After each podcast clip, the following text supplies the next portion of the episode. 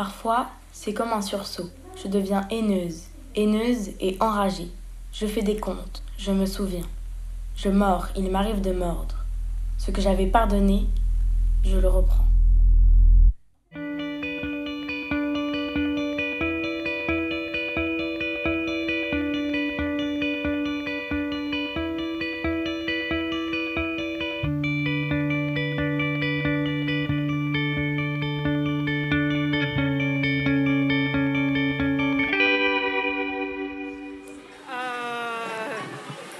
L'autre Oui.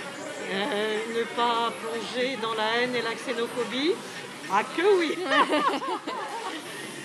Et je fais tout ce que je peux pour ouvrir ma bouche quand je peux. Comment quelqu'un qui est condamné pour incitation à la haine, à la haine euh, puisse se présenter comme candidat. Euh, je veux dire, s'il y a des martiens, ils doivent se dire Ah oui, c'est un, peu fou en bas. Oui, non, c'est, tout ça c'est délibéré. Hein. Se taper et faire que les gens se tapent. Je t'ai gardé dans mon cœur. Oui, je t'aime et je te dis ce poème. Quand j'étais à la maternelle, je me suis dit. Euh ma peau, ma peau était. Euh, j'ai vu un blanc, mais on n'avait pas la même peau. la même peau. Et, et j'ai regardé ses cheveux, on n'avait pas les mêmes cheveux. Et j'ai regardé ses chaussures, on n'avait pas les mêmes chaussures, ni le même pantalon, ni le même manteau, manteau mm. pas le même t-shirt. Mais par contre, on a eu presque la même vitesse. on a eu presque la même vitesse. Et mon nom de famille est alsacien à connotation allemande. Et avec mes sœurs, on était quatre filles. On avait une institutrice, là je peux donner son nom parce que c'est gravé là. Elle s'appelle Madame Nicolas. Et avec mes sœurs, on, était dans la même école. Et on avait cet institut. Voilà les cheveux. Et ça, vous vous rendez compte? À mon âge, j'y pense encore. Mm. C'est pour ça que tout ce qui est racisme, antisémitisme, tout ça, c'est une chose que je ne supporte pas. Normal. École normale supérieure, rue Pour les garçons jusqu'en 1987. Première promotion mixte en 1987. Vous vous sentez féministe oui. Complètement. Oui. Mm parce que on doit gagner de l'argent.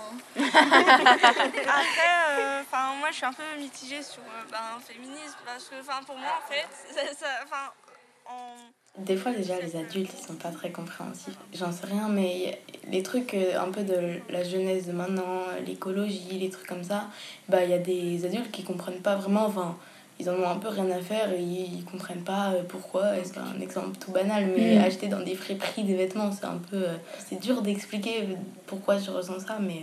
Par exemple, quand il y a une injustice, mm. que je suis entre guillemets la seule à me rendre compte, j'ai tendance à pleurer, partir et. Mm. Enfin, une grosse injustice.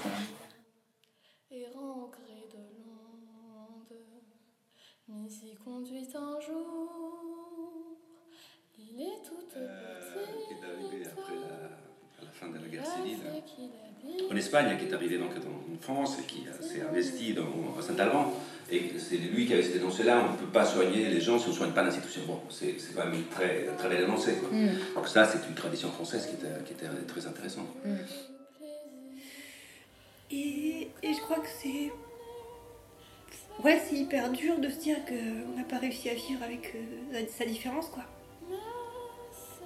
qu'on n'a pas réussi à, à l'apprendre. Enfin, en tant qu'enfant, c'était compliqué, mais euh, c'est vrai qu'après, moi, j'ai fait. Il y a une fois où je suis allée la chercher et la ramener à l'HP, c'était hyper traumatique pour moi parce que mmh. c'est. T'as les gens qui sont derrière ton épaule, qui zonent, qui sont bien. T'es là. Et bah, enfin, c'est ça pue et c'est crade et mmh. c'est pas, c'est pas une légende quoi.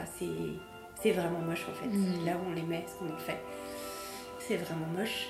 Et puis comme je savais jamais comment elle allait être, si tu lui donnais des nouvelles, après elle t'appelait euh, dix fois par jour, euh, c'est vachement dur à gérer quoi. Enfin, elle t'appelait dix fois par jour pour te demander euh, qu'elle soit la même chose, ou pour t'engueuler, ou pour Du coup, c'est vrai qu'on a tous peu à peu coupé toute communication téléphonique avec elle.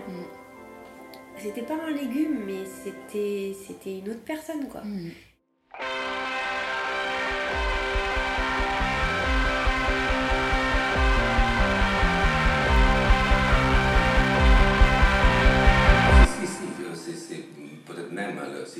propre euh, quasiment comme fondement à l'institution. hein. C'est Mm. des- des- des- un exercice d'un savoir qui est aussi un pouvoir, qui est un exercice d'assignation Mm.